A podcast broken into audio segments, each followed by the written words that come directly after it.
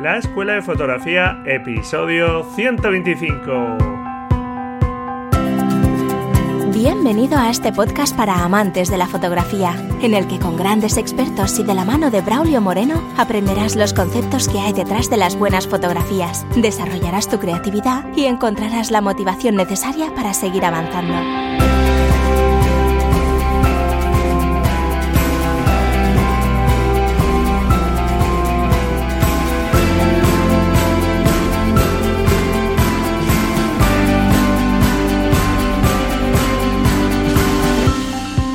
Hola, hola, ¿qué tal? Bienvenido a este nuevo episodio del podcast La Escuela de Fotografía. Un podcast, como sabes, para aprender y disfrutar de la fotografía sin agobiarnos demasiado con las cuestiones técnicas que tenemos que ir conociendo, que tenemos que aprender el manejo de nuestra cámara, pero que lo importante al final es conseguir buenas imágenes, preocuparnos por mejorar nuestras imágenes y no estarnos preocupando constantemente por mejorar nuestro equipo. Si nuestras habilidades como fotógrafo no acompañan a ese crecimiento que puede experimentar, ¿por qué no? Nuestro equipo fotográfico, pues realmente no estaremos sacándole el partido que podemos sacarle. Y sobre todo es que podemos disfrutar de la fotografía y obtener buenas imágenes independientemente de la cámara que tengamos. Y ya sabes que hasta con un teléfono móvil podemos conseguir imágenes interesantes. Bueno, pues espero que vaya estupendamente esta semana. Hoy tenemos a un fotógrafo invitado, ya sabes que ya sabes que es algo estupendo seguir a otros fotógrafos, conocer su obra, conocer su forma de trabajar y contamos con un fotógrafo bastante joven un fotógrafo además que tengo cercano, un fotógrafo albaceteño de nacimiento, que no es otro que Pablo Lorente. Un apasionado de la fotografía dedicado profesionalmente al fotoperiodismo actualmente y también un especialista del retrato que estos últimos años pues va consiguiendo renombre y sus fotografías pues están siendo premiadas y galardonadas. Sus retratos en blanco y negro tienen carácter, y hoy charlamos con él un buen rato sobre fotoperiodismo, retrato y su forma de ver y entender la fotografía. Y antes de empezar te recuerdo que puedes participar en el reto fotográfico número 30 sobre fotografía macro. Hasta el 13 de mayo hasta el 13 de mayo puedes participar en este reto fotográfico sobre este tipo de fotografía que muestra esos detalles muchas veces incluso imperceptibles para nuestros ojos. Si tienes algún objetivo que pueda hacer macro, pues estupendo. Y si no, como sabes, los tubos de extensión son una forma económica y estupenda de acercarse a la fotografía macro. Así que anímate con esa fotografía macro. Hasta el 13 de mayo puedes participar con esa foto. En la nota del programa te dejo el enlace al artículo donde se explica cómo participar. Y ya antes de comenzar, solo quiero comentarte que lamentablemente esta semana, concretamente el 22 de abril, nos dejó todo un Premio Nacional de Fotografía, Eugeni Forcano, Premio Nacional de Fotografía en 2012, un fotógrafo español que trabajó de forma independiente, fundamentalmente fue un fotógrafo de calle y varias de sus imágenes pueden recordarnos un poco a Cartier-Bresson, a esa mirada lúcida, a ese instante decisivo. Y vaya desde aquí nuestro humilde homenaje a este gran fotógrafo, cuya obra pues es interesante y te recomiendo que le eches un vistazo. Y aunque había escuchado la noticia, pues agradezco a Toño, un buen oyente, que también me la hiciese llegar y creo que de justicia comentarlo aquí. Descanse en paz este gran fotógrafo. Y bueno, pues ahora sí, vamos ya con la entrevista a Pablo Lorente. Bueno, pues hoy tenemos con nosotros un fotógrafo manchego, albaceteño de nacimiento y ciudadrealeño de adopción. Es un fotógrafo documental especializado en retrato editorial, corporativo, fotoperiodismo y reportajes, aunque él suele definirse simplemente como retratista. Actualmente trabaja como coordinador jefe de la sección de fotografía de la Tribuna de Ciudad Real y es colaborador de las secciones en España de revistas tan prestigiosas como Forbes, Esquire o Le Officiel. Ha sido finalista y ha ganado varios premios de fotografía y fotoperiodismo, como el premio Manuel Herrera Piña en tres ocasiones y en 2016 obtuvo la medalla de oro en los premios NH en la categoría de mejor reportaje que son unos premios que bueno ya tienen un carácter incluso internacional porque se han extendido a América Latina. Con sus imágenes en un blanco y negro muy contrastado siempre intenta crear atmósferas y contar historias. De carácter tímido utiliza la fotografía como vehículo para vencer su miedo a hablar con los demás. En definitiva, un fotógrafo enamorado y apasionado por la fotografía que hoy tenemos la suerte de tener aquí hoy con nosotros. Bienvenido, Pablo. Hola, muy buenas. Muchas gracias por invitarme, de verdad. Pues nada, un placer. Ya sabes que además nos vimos recientemente aquí en una jornada en, mi localidad, en La Roda. Tuvimos el placer de tenerte y, yo compartir cartel contigo. No, la verdad es que fue un gusto, ¿eh? O sea, da, mucha alegría que, la, la, gente intente hacer esa serie de jornadas y oye, la Asociación Panorama pues, pues lo intenta, ¿no? Igual que que otros colectivos y yo encantado de echar una mano y de ayudar siempre que se pueda y como si siempre dije el otro día y suelo decir hay que dignificar la fotografía cada vez más.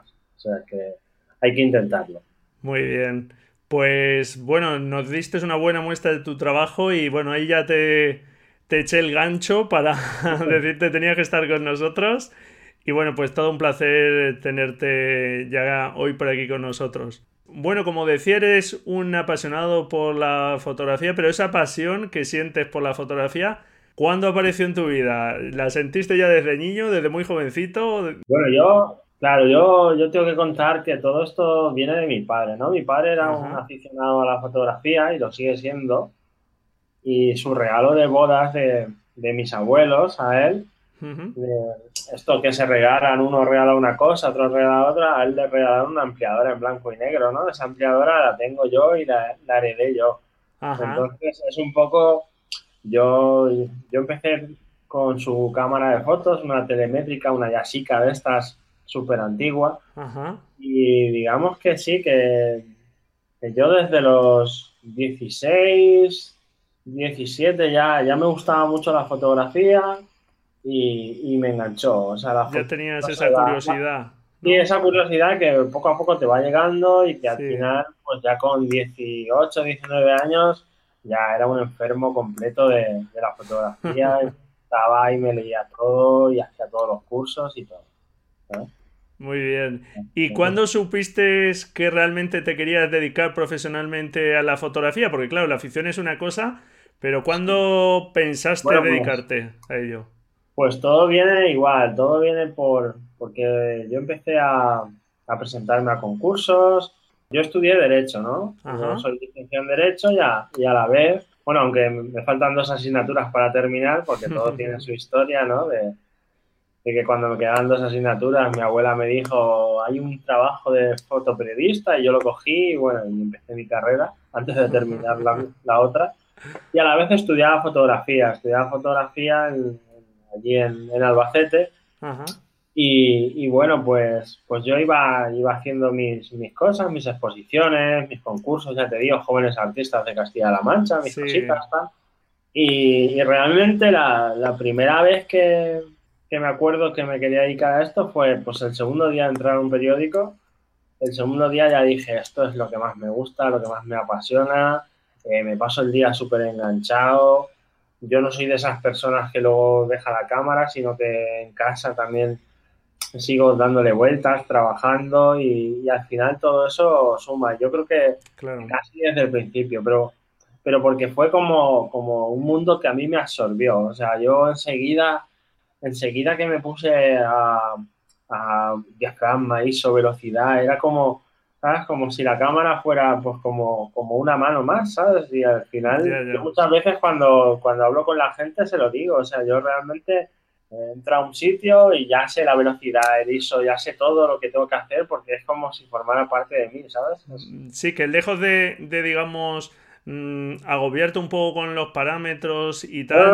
Tú lo tuviste claro desde el principio y te habituaste a la herramienta de trabajo rápido. Exactamente. De hecho, yo, yo trabajo con, todo tipo de equipos, sea Canon, sea Nikon, sea Fuji, eh, sea medio formato y, y no tengo ningún, ningún problema en una cámara u otra cámara o algo, sino que al final es es todo, todo muy, muy natural, ¿sabes? Es como, bueno, yo estoy trabajando y bueno, me da igual que sea de una marca, que sea de otra. Claro, al final la cámara es una herramienta. Claro, desde ese momento ya sabes que esto es lo, yo siempre diré que, que a lo mejor hubiese sido un mal fotógrafo o, o bueno, yo creo que soy, soy, hago lo que puedo, pero hubiese sido mucho peor abogado, o sea, hubiese sido un abogado malísimo. Entonces a mí se me da muy bien lo que hago y me lo paso pipa y me engancha y, y al final son cosas que, que yo creo que, que, te, que, te, hacen sentir que, ese es el camino, ¿no? Que es, es lo que tú quieres hacer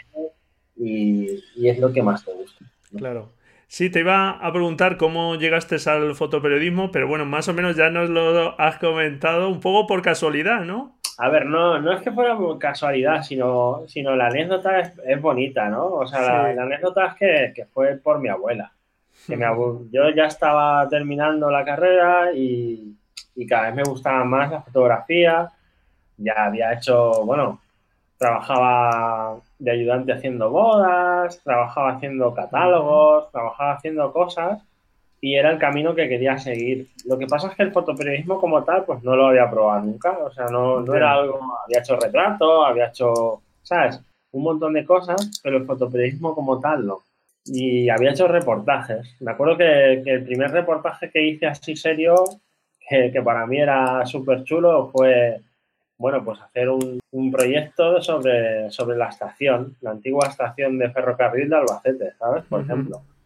Y luego el siguiente proyecto fue, fue engancharme a hacer retratos callejeros, o sea, que era lo que más me gustaba. Y de ahí, de, ahí vi el salto al fotoperiodismo, ya te digo, por una invitación de, que mi abuela me dijo, oye, pues esto, José, te gusta y tal.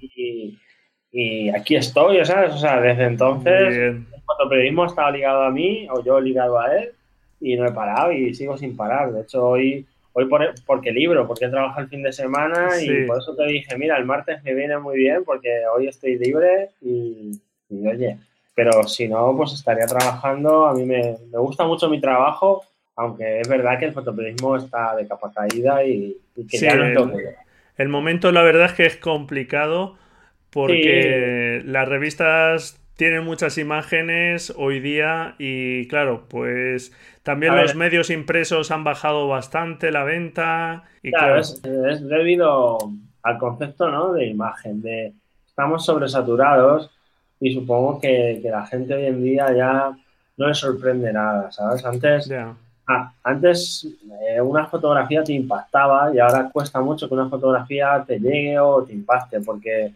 tenemos un, un mundo que, es todo imagen, todo imagen. Entonces la gente, digamos que antes eh, compraba el periódico, compraba la revista, compraba la, prensa o, te buscaba por ver cómo tú habías contado eso o ver cómo era, no sé, un... Sí, era la forma de acercarse... Claro, era una forma de acercarse al mundo exterior, ¿no? A ver qué estaba pasando. Sí, sí, hoy en día ese mundo ya lo tienes a golpe de clic, a golpe de, a golpe de cualquier cosa. Entonces sí que es verdad que, cuesta, que, no es lo que era, igual que antes se decía que el instante era decisivo, ¿no? Y que, que tenías que tener la foto, ¿no? Y hoy ya la foto como tal, pues para mí no existe. Hay muchas fotos y muchas formas de contarlo. ¿Sabes? Es como... Hombre. Antes, antes a lo mejor solo había una manera, ¿no? Es esto. Y todo el mundo quería ver esa foto al día siguiente.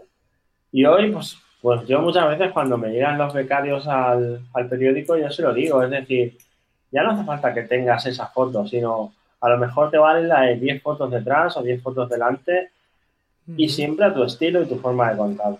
Claro, mientras estés contando algo, no tiene por qué ser la foto que todo el mundo está esperando, ¿verdad? Cada uno además nos expresamos de una forma y eso es lo bonito.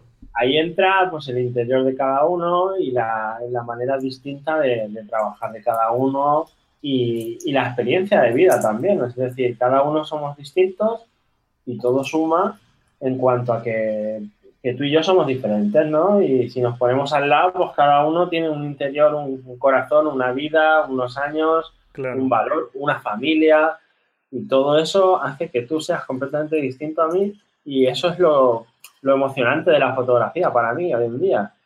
Lo que más me gusta es ver que, que tú y yo o que cualquier otra persona puede trabajar de una manera distinta estando en, la misma habitación o en el mismo sitio.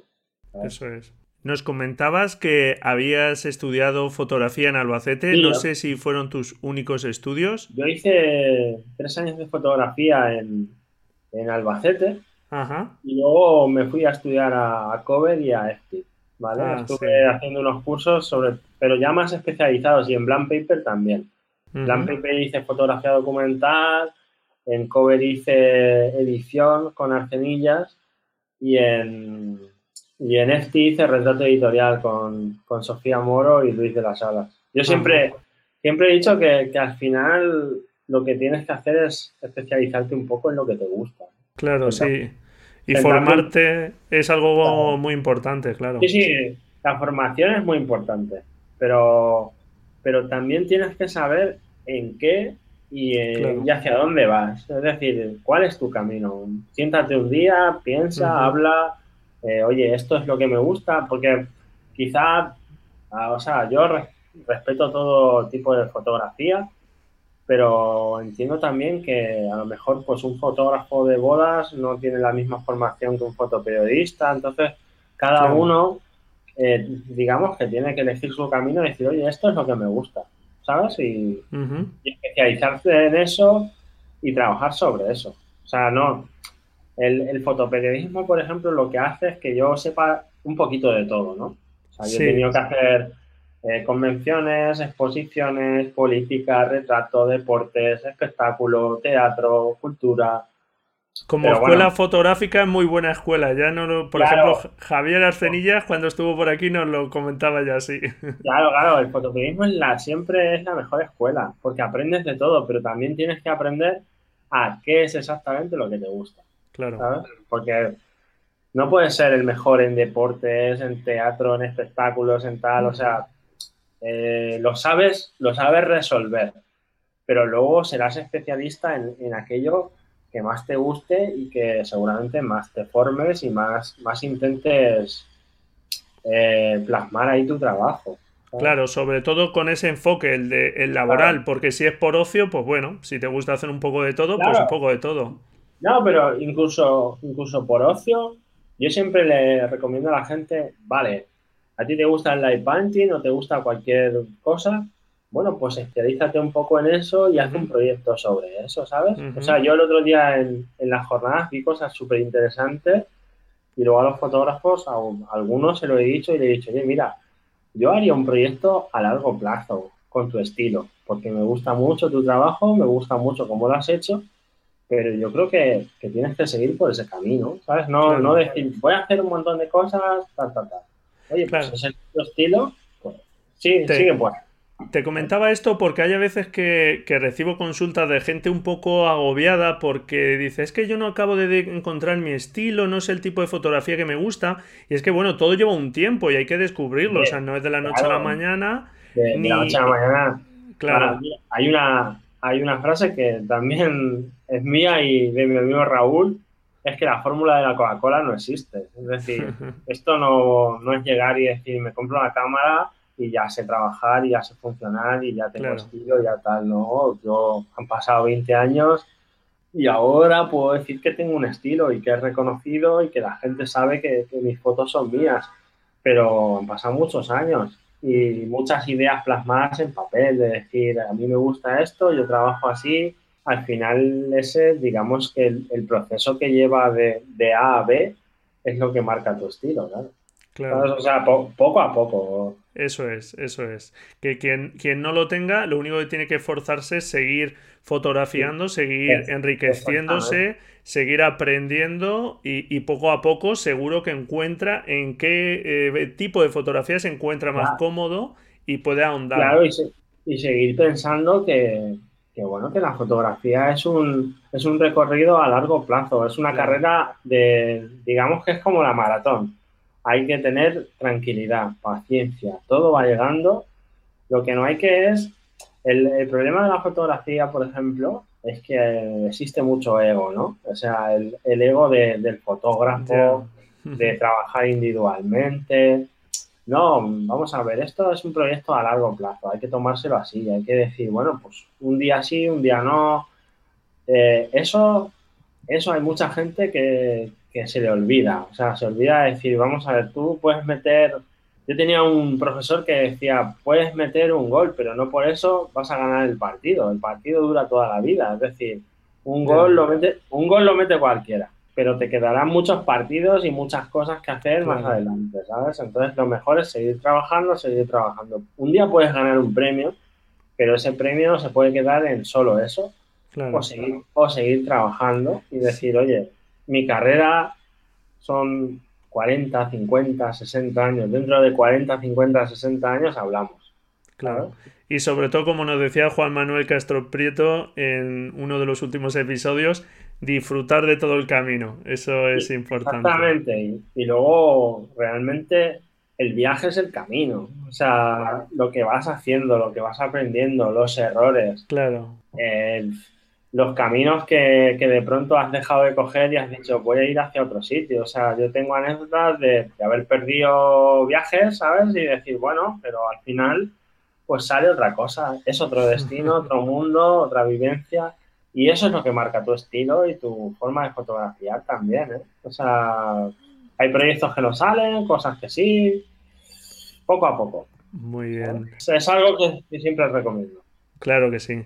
Tú ahora mismo te dedicas al fotoperiodismo profesionalmente, digamos, en la tribuna eh, pero también hace reportajes fotográficos y hablabas un poco en la charla el otro día por aquí de la diferencia entre fotoperiodismo y fotografía documental. Háblanos un poco sobre, sobre este tema para que los oyentes sepan diferenciar un poco estas dos ramas. El, fotoperiodismo para mí siempre ha sido la inmediatez, es el, momento, el instante, eh, la rapidez, estoy contando lo que sucede.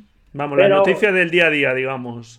Sí, incluso no del día a día, pero a corto plazo es lo que, lo que tú puedes enseñar, ¿no? Pero cuando hablamos de fotografía documental, hablamos de ensayos fotográficos, cosas que van más allá, es a largo plazo, estás trabajando en, en un tema que puede ser general o no, que puede ser noticioso o no, ¿sabes?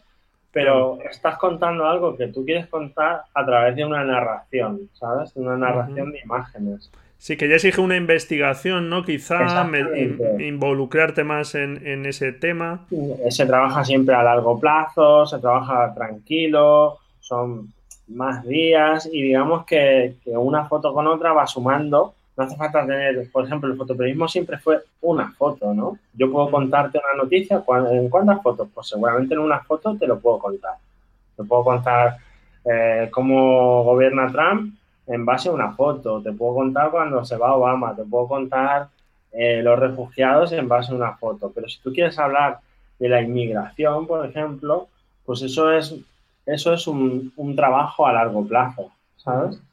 Sí, sería un, símil como eh, trabajar, digamos, fotografiando cada día una cosa o ya, eh, digamos, eh, meterse en un proyecto e intentar pues, desarrollar, como tú decías antes, ya un trabajo, ¿no? Yo trabajo en Castilla-La Mancha y todos los días te cuento las noticias de Castilla-La Mancha, pero yo hago un proyecto sobre La Mancha, ¿no? Sobre Castilla-La Mancha. Y luego te lo cuento, oye, mira, este es, esto es un proyecto a largo plazo aunque yo tenga millones y millones de fotos del día a día de lo que es eh, prensa, fotoperiodismo o otro estilo. Son, son, yo me muevo en, lo que decía el otro día, ¿no? Fotoperiodismo, fotografía documental y retrato son las cosas que más me gustan, que más trabajo y que más muevo, ¿no? Y, que, cada cosa pues tiene su, atmósfera, su instante decisivo y su retrato. Muy bien. Eres especialista, como nos estás comentando, en retrato y me comentabas además en después ese día que, te encanta. ¿Por qué el retrato? El retrato es, es algo que está en, todas en todas mis fotografías. Yo, yo empecé realmente cuando yo decía, eh, voy a utilizar la ampliadora de blanco y negro, yo siempre hacía imágenes de gente, ¿sabes? O sea, a mí siempre me ha gustado la gente, siempre me gusta hablar con todo el mundo. Era una forma también de liberarme un poco, de, como yo decía, pues yo era tímido y ahora no lo soy tanto gracias a eso, a que, a que me gusta hablar con la gente, me gusta que me cuenten sus cosas y me gusta, digamos, que, que todo el mundo tiene su historia y siempre hay algo detrás de cada uno. Y todo me parece interesante, además. Entonces, yo empecé en el retrato porque es que realmente me lo pedía mi vida. O sea, es como decir, lo que yo te decía, hay que buscar qué es lo que más te gusta. Pues es que yo, yo no, no, hago fotos, o sea, yo voy de viaje y no hago fotos de viaje. Yo voy a, a cualquier sitio y yo, yo prefiero conocer a alguien y hacerle una foto que hacerte una foto de la Torre Eiffel, ¿sabes? Sí, vamos, que paisajes te traes muy pocos en no, No, no, es verdad que yo no, no soy... A mí lo que me engancha de la fotografía son los personajes. O sea, como si en una obra de teatro dijeras, a mí el argumento me da un poco igual, lo que me gusta es el personaje. ¿sabes? El buscar y el retarme a mí mismo, hacerle una foto, hablar con él, a que sea una especie de combate, ¿no? Entre los dos, de decir, voy a intentar sacarle algo más, voy a, voy a trabajar sobre sobre esa foto o sobre lo que yo quiero contar, ¿no? Y, al final eh, es lo que más me apasiona y de verdad que en eso sí que me gusta mucho. Eh, cada día tengo que hacer un retrato, pues cada día me lo preparo, lo pienso, eh, trabajo sobre ello, ¿sabes? Y sí es, es, algo apasionante de mi vida. Creo que hoy, hoy en día ese es mi camino. No te, podría decir otra cosa, ¿sabes? O sea, a mí me gustan muchos tipos de fotografías, pero ahora mismo, si me dices, a mí me encantaría toda la vida trabajar así. Muy bien, pues estupendo. Y bueno, ya nos has dado unas pistas de por qué el blanco y negro, por esa ampliadora en tu trabajo, porque la mayoría es en blanco y negro. Y bueno, supongo que te enamoró, ¿no? Eh, esa carencia de color. el, otro día se lo decía a mi chica porque es una cosa realmente increíble, ¿no? Cuando, cuando aparece la foto, o sea, después de la ampliadora y cuando le das el baño y tal, y de pronto va apareciendo eso, para mí siempre ha sido algo mágico. Sí, sí, sí, sí. Y el, y el, blanco, el blanco y negro me ayuda mucho a exteriorizarlo mi interior, digamos. Yo, yo trabajo mucho en color porque, bueno, el fotoperiodismo hoy en día casi todo es en color, pero a mí el blanco y negro me apasiona. Es sí, tu obra personal es casi toda la que publicas por lo menos en blanco y negro. Sí, sí, casi todo lo que yo publico es en blanco y negro. Lo que me contratan a mí en las revistas es siempre en blanco y negro, porque realmente a mí me apasiona. O sea, creo que el, que el color a veces eh, te descentra un poco, ¿vale? y te engaña a veces eh, la perspectiva. Es decir, una persona te puede poner buena cara y haberse maquillado un poquito y tal y cual, y a lo mejor no consigues sacar lo que realmente quieres y sin embargo en blanco y negro fijas más la atención en sus ojos fijas más la atención en las cosas y al final eh, te transmite más, digamos. No sé, yo, yo lo veo así también. Ojo, que hay fotógrafos estupendos y maravillosos a color y a mí me gusta mucho el color, pero, pero cada vez eh, me gusta más la, textura del blanco y negro y, la atmósfera que transmite.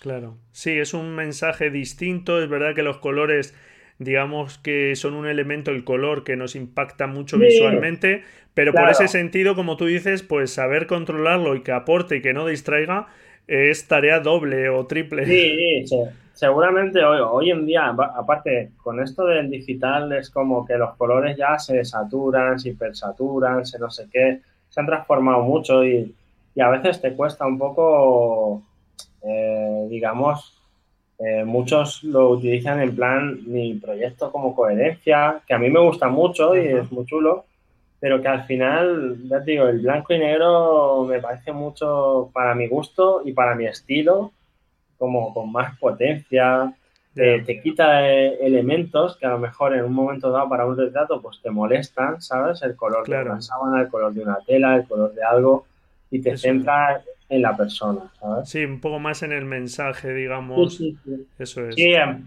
además, eso me ha pasado muchas veces, ¿no? Que, que al final encuentras, eh, te toca un retrato con un personaje que va a lo mejor de amarillo, de rojo, de, ¿sabes? Algo como muy estrambótico que tú no quieres transmitir y que dices, joder, es que encima no me pega, ¿sabes? En este momento. Y al final dices, oye, yo lo prefiero así, ¿sabes? Prefiero... Además, realmente sí, seguramente yo soy más minimalista. Me gustan pocos objetos, las fotos limpias, no sé.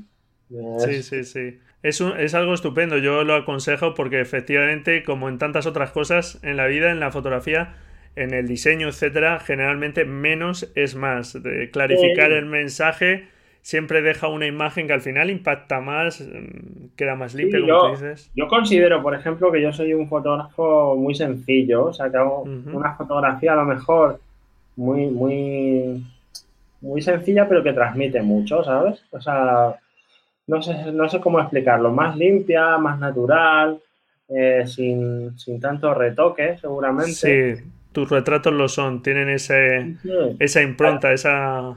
Claro, al final es lo que te digo, va, digamos que a lo largo de tu vida vas haciendo cosas, pero llega un momento en el que dices, a mí, a mí me gusta la naturalidad, la espontaneidad, el, ser normal, el, que salgan los granos, como digo yo, el que salgan las texturas. Y el blanco y negro también me aporta mucho eso a, a, la tranquilidad, ¿sabes? A decir, esto es lo que yo quiero contar y lo quiero contar así y ya está. Muy bien. Hablábamos de ese blanco y negro contrastado de tus retratos, por ejemplo.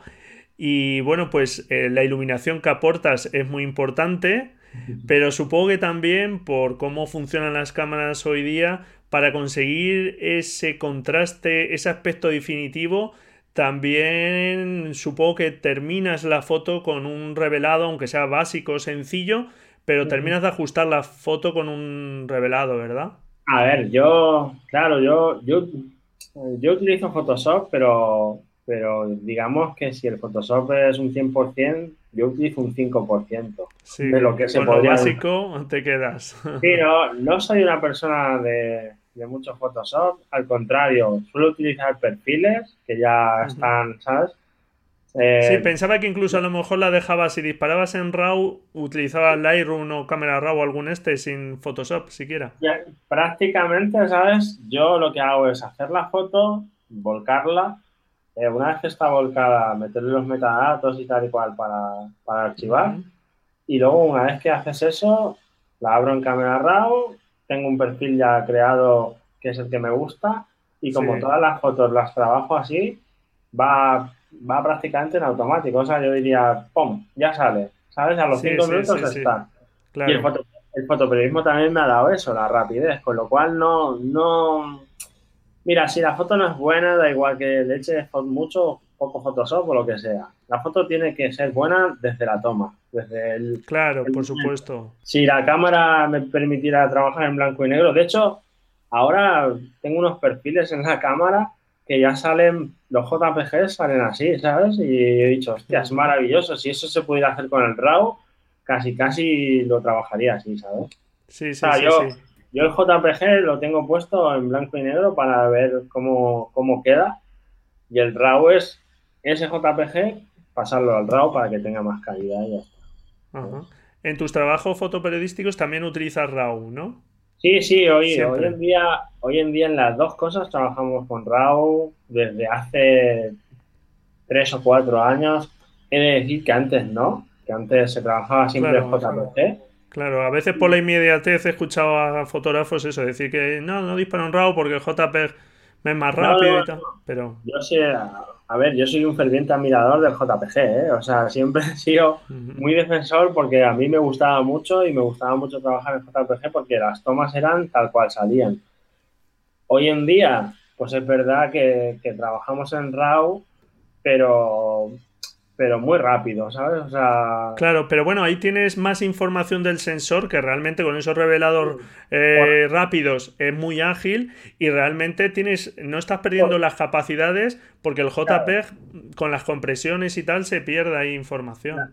Claro, es decir, por ejemplo, cuando yo trabajo día a día, eh, igual, llevo dos tarjetas, trabajo en, en RAW en una y en JPG en otra, y muchas veces trabajas solo con el JPG o trabajas con el RAW, pero, pero es una cuestión de intención, de decir, bueno, eh, llego, vuelco, voy más rápido si la mando, si la envío, si tal, si la envío solo con el JPG, eh, trabajamos muy rápido. Entonces el RAW, pues a veces, oye, a veces prácticamente yo ni lo toco, o sea, yo trabajo y digo, pum. Otras veces dices, bueno, pues oye, vamos a darle un poquito más tal, porque ¿sabes lo que pasa en el fotoperiodismo, por ejemplo? Hay un problema de, de que las cámaras son, como digo yo, son de batalla están todos los días, todos los días, todos los días y los objetivos muchas veces pierden esa definición, que a veces hay que darle un poquito más de, definición, pero por, por, el uso, ¿sabes? No es, un, no es un equipo de tu casa, es decir, ya, ya no trabaja igual. Los angulares a veces no enfocan bien, el tele a veces no funciona bien, porque están todo el día, todo el día, todo el día, todo el día. Y, y en cualquier caso, yo el revelado o ese revelado básico lo aconsejo porque bien es cierto que aunque las cámaras han mejorado mucho, digamos, no tienen la misma visión ni la capacidad de nuestro ojo. Un revelado, aunque sea básico, puede acercar un poco a esa visión que nosotros tenemos un poquito más, ¿no? Sí, al, final, a ver, todo suma, pero, pero como yo digo a la gente, eh, tienes que anticiparte a la toma. Es decir, en el momento de la lo que quieres. saber lo que quieres. Mm. Yo Mira, yo soy el, típico fotógrafo o el fotógrafo que trabaja con ópticas fijas y que no le gusta reencuadrar. Entonces, yo parto de que la toma se hace de tal manera que cuando llegas a casa ya lo tienes, no tienes que hacer más. Que puedes estar más tiempo, menos tiempo en el ordenador, lo que tú quieras.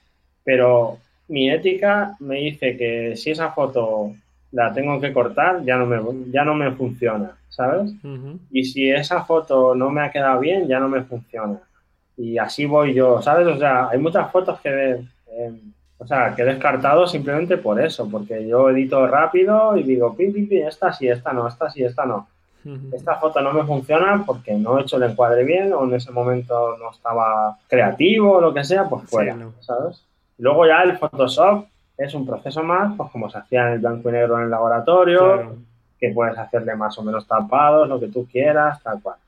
Pero en realidad las fotos funcionan directas. O sea, tú, yo creo que como fotógrafo al final tú lo sabes. Es decir, haces la foto y dices, bien, ¿sabes? No, bien o, mal, o, mal, Aquí. Claro, o sea, no hay medias ¿no? O sea, aquí es o, bien o joder, pues hoy ha sido un, trabajo mediocre, ¿sabes? O sea, no funciona, pues no funciona. No, no lo puedo vender, no me lo intentas vender. ¿sabes? Yo, como tengo becarios a veces, se lo digo, digo, venga, ve, siempre les hago encargos al principio, luego van a trabajar a previsiones, hacen cosas. Y yo al principio le digo, no me lo vendas, o sea, eso no se puede vender, es imposible. Es decir, esa foto no funciona, pues no funciona. No, pero tal, no, no, no, no, no. Que además, hoy en día los chicos pues vienen sabiendo mucho Photoshop, pero a lo mejor haciendo eh, malos trabajos de reportaje, ¿no? De una foto, lo que te decía, una foto que sume con otra, una foto que funcione, un sinónimo, un antónimo, ¿sabes? Pero al final es eso, que, que no me lo vendas por mucho que Photoshop que le eches. Muy bien. En la serie de retratos que publicaste recientemente en la revista Squire, has utilizado eh, una iluminación artificial con un flash anular. No sé si este tipo de iluminación artificial es la que sueles utilizar. Cuéntanos un poco. Yo, yo soy, a ver, yo soy partidario de que cada trabajo, lo que te decía, como lo haces premeditadamente, utilices un estilo y tengas tu equipo acorde a eso. Es decir, yo he trabajado para revistas, Squire, New York Times, eh, Forbes, y en cada una he utilizado una iluminación, o sea, en cada una seguramente utilizo una iluminación distinta. Para un trabajo en concreto se utiliza un flash anular, eh, para el último de Forbes he utilizado un flash muy potente, pero con, con una unidad solo, ¿sabes? Porque quería unas sombras muy pronunciadas. Eh, ¿Con qué tipo de modificador? Pues utilicé unos, unos flashes que son parecidos a los Profoto, ¿sabes? Con, una especie de, de cono, ¿sabes? Sí. Para que dirigiera más la luz. Sí, para concentrar más y, hacerla dura y concentrada. Y crear unas sombras más potentes. Al final yo lo que hago, ahora por ejemplo, eh, tengo una idea para otro proyecto, pues estoy utilizando una iluminación nueva. Yo, creo mucho en, en, que bajo tu mismo estilo vayas cambiando tu forma de trabajar, porque es como vas, como vas creciendo un poco. O sea, no, claro. no siempre se puede trabajar igual.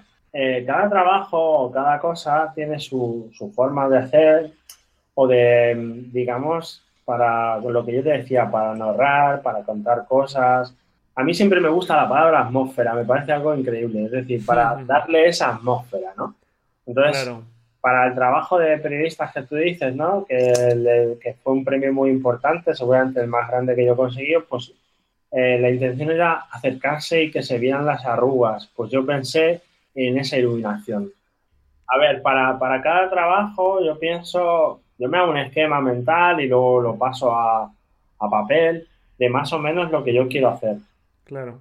Eh, al final, yo creo que, hay que darle vueltas y que hay mucha gente hoy en día, entonces cada vez que tú quieras trabajar en un proyecto, tengas tu idea de cómo contarlo, sea parecida a tu estilo, como siempre, pero oye, la iluminación, ahí está. Hoy en día tenemos grandes cámaras, equipos muy buenos, que se puede trabajar con ellos y que merece mucho la pena eh, investigar, como le llamo yo. A mí me parece muy interesante lo que dices porque... Es un poco eso. Efectivamente dependerá de qué quieres transmitir con tu trabajo, pues necesitarás una luz más dura, una luz más suave, una luz más lateral, más como sea, un, pues. un ambiente lóbrego y oscuro o todo lo contrario, luminoso, etcétera. Claro, yo por ejemplo al trabajar en blanco y negro, pues me gusta la iluminación más oscura, más puntual, más tal.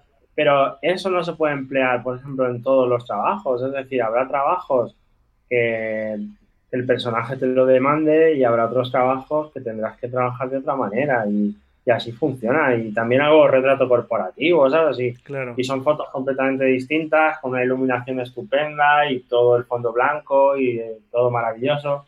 Cada, cada cosa tiene su manera de trabajar, aunque tú sigas trabajando igual y tu estilo sea siempre el mismo, ¿sabes? Pero la iluminación siempre varía. Pues esa serie en concreto que estaba muy chula, dejaremos el enlace por ahí en la nota del programa para que puedan, puedan verla. Me recordaba un poco a los retratos de Platón, ¿verdad? Eh, a ver, yo tengo mis referentes en, fotografía, sobre todo en retrato, y yo soy muy eh, soy un gran admirador de Platón, de Irving Penn, de, de Sofía Moro, de Luis de las Salas, de los, retratos que hacía Arcenillas también en sus inicios, de los que hace Ricardo Cases. Me encanta mucho José Aina del Mundo, que es, muy majo además. No sé, hay, hay, grandes retratistas españoles. También, a ver, Annie Leibovitz me gusta mucho, o Walker Evans. todo, todo, lo que es la fotografía americana, por ejemplo, ha implantado mucho eh, ese toque atmosférico en muchas de las fotos y, es verdad que, hay grandes retratistas americanos. Pues mira, aprovechando que nos comentas referentes, eh, una de las cosas que hago yo aquí hincapié es en el hecho de que mm, es vital seguir a otros fotógrafos para seguir aprendiendo.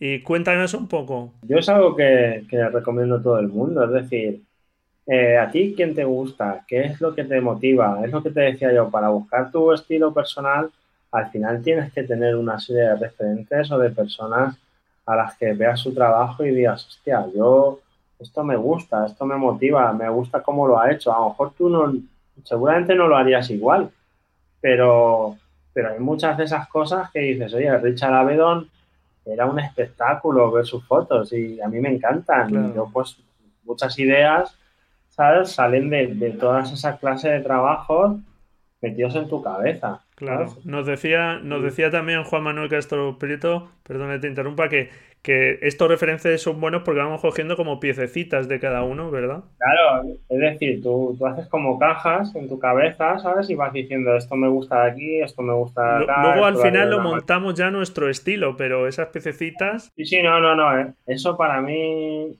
para mí es vital. Claro. De hecho, yo, no sé, eh, la fotografía documental me gusta por gente como Kudelka, ¿sabes?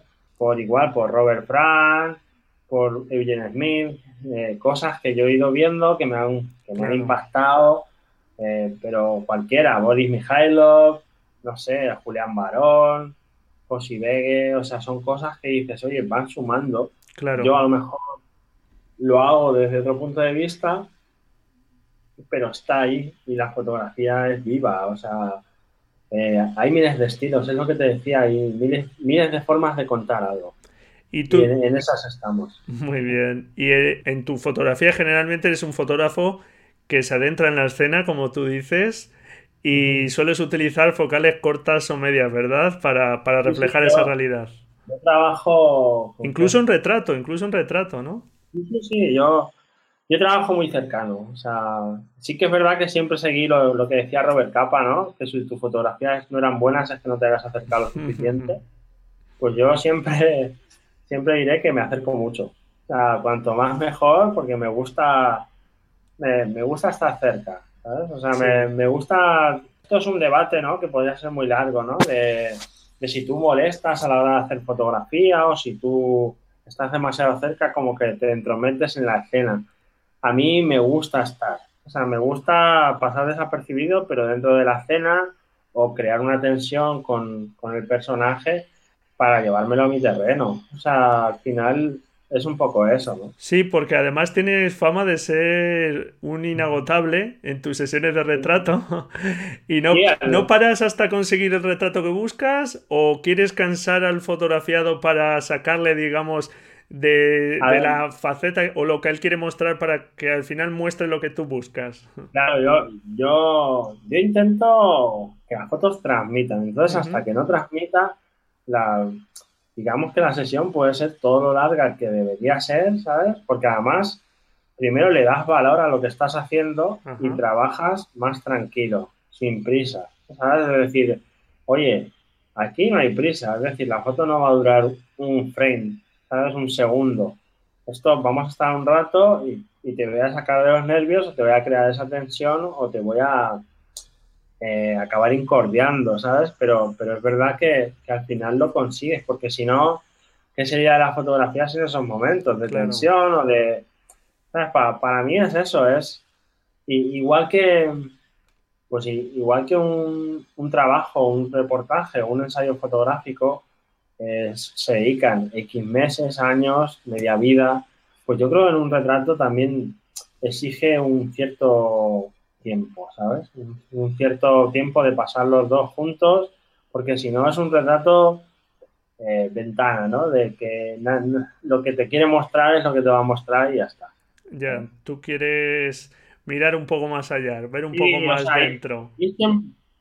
Yo siempre busco ir un poco más allá. es verdad que a, que a, veces no se puede y que a veces es complicado, pero yo creo que, que si no lo intentas, o sea, cada uno lo puede pensar de una manera, ¿no? Pero yo lo que intento es, es, ir un poquito más allá, ¿sabes? Un poco más allá, un poco más allá, un poco más allá. Lo tengo. O no lo tengo, o bueno, pues vamos a seguir, vamos a tal, vamos a no sé qué, vamos a cambiar el, las luces, vamos a pensar, vamos a abrir de una manera y luego lo vamos a hacer de otra, no sé. Y así, si hay que estar horas, horas, ¿verdad? Sí, sí, sí. Yo creo, yo creo mucho en eso. Cuanto más tiempo tengas, mejor, las cosas salen mejor, mejor se trabaja. Y al final te quedas, como nos decía Pepe Castro en un taller, ¿te quedas con un solo, eh, una sola fotografía de la sesión o sueles publicar más de una?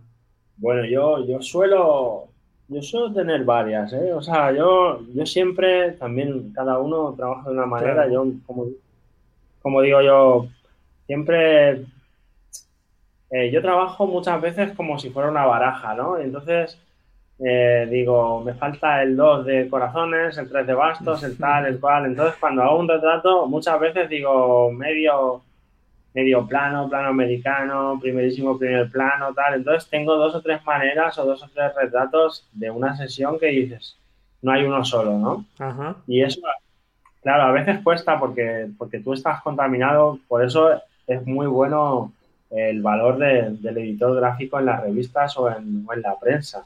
Es decir, la persona que un poco decide por ti, porque tú estás contaminado y el editor tiene ese, ese momento de decir, esta foto es buena, esta foto no. ¿Sabes? O esta foto. Tú o te enamoras de todo, o si no te ha gustado, no te gusta nada. Claro, claro, es, que es muy es complicado. Por ejemplo, en una sesión, lo que tú dices, una sesión de 30, 40, 50 fotos que tienes al final, dices, ¿con qué me quedo? ¿Con papá o con mamá? Pues al final, como digo yo, la valor, el valor del editor o del amigo que tengas que te diga, pues a mí me gusta más esta que la otra y te la explique y te la defienda y te la... Entonces, al final, ese es el camino muchas veces, ¿eh? O sea, uno solo editar es difícil, quedarte con un solo, una sola foto, pues es complicado, ¿sabes? Es decir, a veces sí, a veces tienes las ideas muy claras. Yo para, no sé, el último trabajo, por ejemplo, es que lo hice yo, lo edité yo sí. y mandé, las, las 10 fotos que iban a salir y salieron y ya está. Sí, que por, lo menos dejar un tiempo, ¿verdad? Entre que uno hace la sesión, uno hace las fotos y, luego las revisas y tal, siempre es algo necesario. Eh, eso siempre es fundamental, es decir, el espacio-tiempo, cuando tú tengas un trabajo, yo el mismo día nunca lo miro. Ya. O sea, por ejemplo, es, es una de esas manías que dices, lo he terminado, ¿qué tal se te ha dado? Bueno, pues ya lo veré mañana, ¿sabes? o sea, ahora mismo estoy estasiado y necesito un día para, para verlo. Coger aire otra vez, ¿verdad? Y respirar un poco. cuando es un proyecto, cuando es un proyecto a veces pasan días, incluso pasa un mes, ¿sabes? Y lo tienes ahí guardado. Bueno, Tú, como comentaba al principio, has demostrado que la fotografía puede usarse como terapia porque tú eras una persona tímida, ahora quién lo diría, y, has utilizado la fotografía y el retrato particularmente para vencer ese miedo y acercarte a los demás. Sí, yo, yo creo mucho que la fotografía tiene algo de, aspecto psicológico ¿eh? y, de, abrir puertas y ventanas. ¿Sabes? A veces... Eh, eh, no sé, a veces a la gente le cuesta abrirte su casa o le cuesta tal, pero, pero una foto siempre acerca, ¿sabes? Mm, y a mí me ayuda mucho en mi vida por eso, porque al final vas conociendo a mucha gente. Yo conozco a muchísima gente, igual que te conozco a ti o conozco gracias a la fotografía, con lo cual le, le estoy súper agradecido, ¿no? De, de, hablar con unos y con otros y de que al final, pues oye, pues, pues gracias a eso yo, yo quizá yo siempre lo cuento, que yo quizás cuando era más joven era, era una persona que hablaba menos, que me costaba mucho hablar con la gente.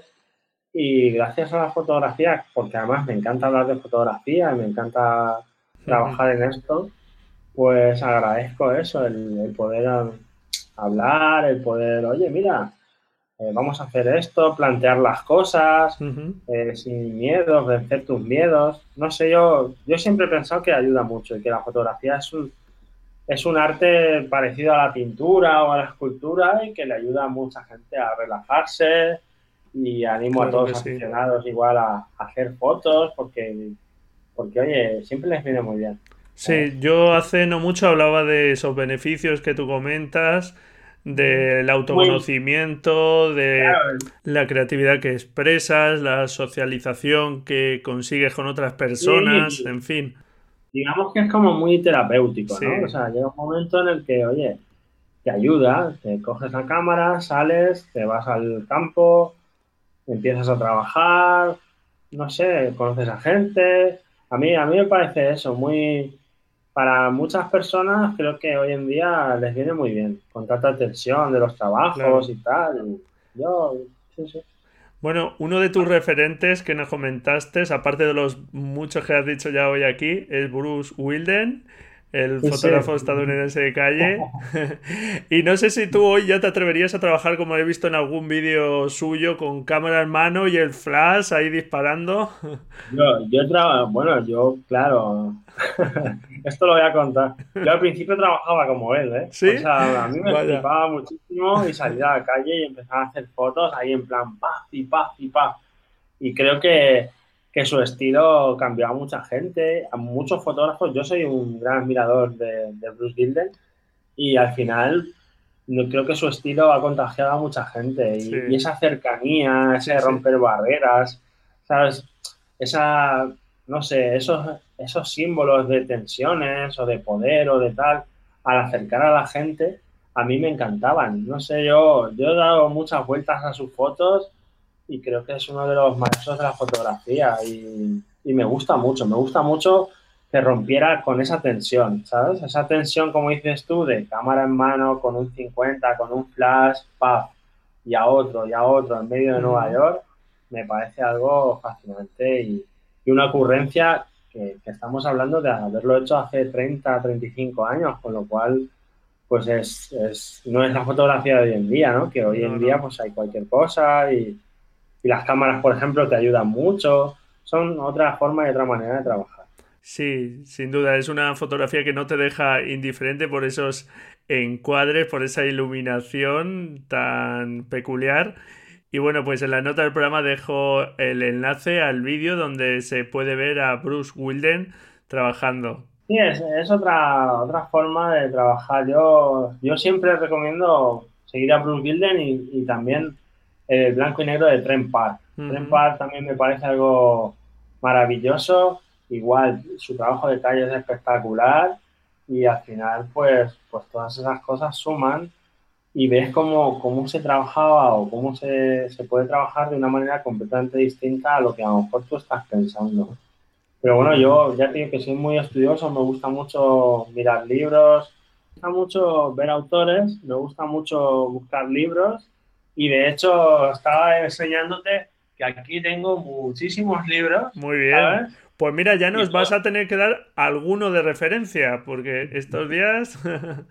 bueno, siendo ahora el día del libro, siendo este momento. A ver, ¿cuál nos recomiendas? Bueno, yo recomiendo autores españoles, porque me gustan mucho y puedo recomendar a Cristina de que es gran amiga. Creo que Astronautas es un cambio en el rumbo de la fotografía española.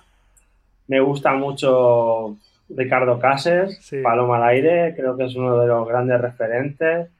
También me gusta mucho David Jiménez, me gusta mucho Julián Barón, Fossi Vegue, me gusta mucho, yo qué sé, Samuel, Samuel Aranda, me gusta mucho ahora Javier Corso, me gusta mucho Álvaro Laiz, que tiene un librazo, además es muy amigo mío, que se llama The Hunt, el libro, y es una maravilla. Genial, pues muchas gracias por estas referencias tan buenas. Sí, podría decirte miles y miles de claro, libros. Claro. También tenéis a. En Albacete está Raúl Moreno, ¿sabes? Que tiene un libro sobre Chernóbil, que está súper bien. Sí, a, Raúl lo tenemos que fichar por aquí otro día. Lo tenemos que engañar para que se venga por aquí y nos hable de su proyecto. A Raúl lo tenemos que llamar porque, bueno, aparte de ser amigos, somos casi hermanos y, nos queremos mucho los dos y es verdad que tiene un librazo de Chernóbil. Y también hay que potenciar mucho lo que es Castilla-La Mancha, es decir... Claro que sí. Eh, yo también animo, si esto llega, a que las instituciones eh, intenten echar una mano a la fotografía a través de exposiciones, hacer, hacer un museo de la fotografía estaría bien, regional. Muy bien. Eh, mover, mucho este tema, ¿sabes? Porque al final nosotros lo intentamos, dignificamos la fotografía, pero ellos son los que tienen el poder para, claro y la economía para lograr hacer que, por ejemplo, estas entrevistas, pues al final acabasen siendo un libro y ese libro fuera editado por una institución y acabara en todas las bibliotecas. Mira, pues muy buen ejemplo, sí señor. no, la verdad es que, como bien dices, las instituciones tienen esa posibilidad y mira, a ver si esto llega a los oídos pertinentes y si es verdad que la fotografía, como otras artes, necesitan ese apoyo institucional que siempre pues les viene bien, claro que sí. Por supuesto. Y bueno, como ciudadanos exijámoslo también, sí. sí, sí, claro. Para eso pagamos impuestos. Eso es. Bueno, aunque ya hemos comentado que está bastante mal el tema del fotoperiodismo y la fotografía profesional, pues no es que tampoco sea un mundo especialmente fácil. Mm, por todo tu aprendizaje todos estos últimos años, desde que eras un aficionado hasta que has llegado al mundo profesional, ¿qué consejo le darías a quien quiera dedicarse profesionalmente a la fotografía? Bueno, pues hoy en día el que quiera dedicarse a esto, digamos que la palabra siempre es la misma, constancia. Hay que ser constante, hay que trabajar, trabajar, trabajar Luchar por los sueños, como nos decía Paco Alacid, ¿no? Que no van a venir los sueños a buscarnos, eh, hay que salir a buscarlos. hay que, hay que seguir, esto es una carrera, como te decía, a largo plazo, o sea, no hay que dejarse llevar de que todo está mal ni de que todo es maravilloso. Es decir, eh, hoy en día está difícil, pero como todas las profesiones, no, ni más, ni mejor, ni peor. Que si se hace un buen trabajo y uno se esfuerza, se puede llegar a vivir de ello y encontrar ahí un hueco. Y hacerte un hueco.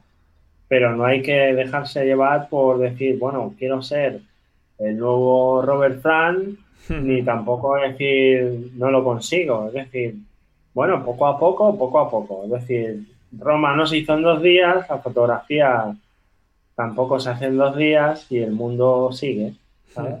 Muy bien. Bueno, pues no te quiero cansar más. Recomendamos, como no, echar un vistazo a tu web, a pablolorente.com. Y no sé si quieres añadir algo más, Pablo. Pues que muchas gracias por este tipo de entrevistas, porque además se pasó un rato realmente muy bueno. y muchas gracias, igualmente. Al final, oye, lo que te decía, todo esto sirva para el que lo vea, eh, se anime. Yo tengo mi correo electrónico info arroba el que quiera mandar fotos, el que quiera pedir consejos, yo estoy abierto. Pues muchísimas gracias. Suelo contestar, a veces me cuesta un poco, pero bueno. Eso nos cuesta a todos. Claro, ya se juntan unos pocos. sí, porque yo hoy, hoy en día lo que más hecho de menos es tener tiempo para muchas cosas. Es decir, conforme he ido eh, creciendo, ahora lo que más hecho de menos es tener tiempo. Antes te sobraba el tiempo y ahora dices, me gustaría tener más tiempo para hacer más cosas. Así que nada, que muchas gracias por este tiempo además que hemos pasado. A ti, y, oye, aquí estoy para que estéis, ¿vale? Muy bien, pues un fuerte abrazo y hasta la próxima.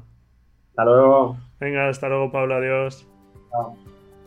Y bueno, pues hasta aquí esta entrevista. Espero que te haya gustado. Te aconsejo echar un vistazo a la web de Pablo Lorente. Ahí puedes ver una muestra de su trabajo. En la nota del programa también te dejo algunos enlaces a su obra, como hemos ido comentando. Vas a ver que sus retratos son retratos de carácter, que el tratamiento que hace del blanco y negro contrastado le confiere ese carácter, a veces un poco ese dramatismo y bueno, pues muchísimas gracias por estar ahí, al otro lado. Encantado si me dejas tu valoración y tu reseña en iTunes, tus comentarios y tus me gusta en iBooks. Como hemos dicho, disfruta del camino, felices fotografías y nos escuchamos el próximo jueves, si tú quieres, claro. Adiós.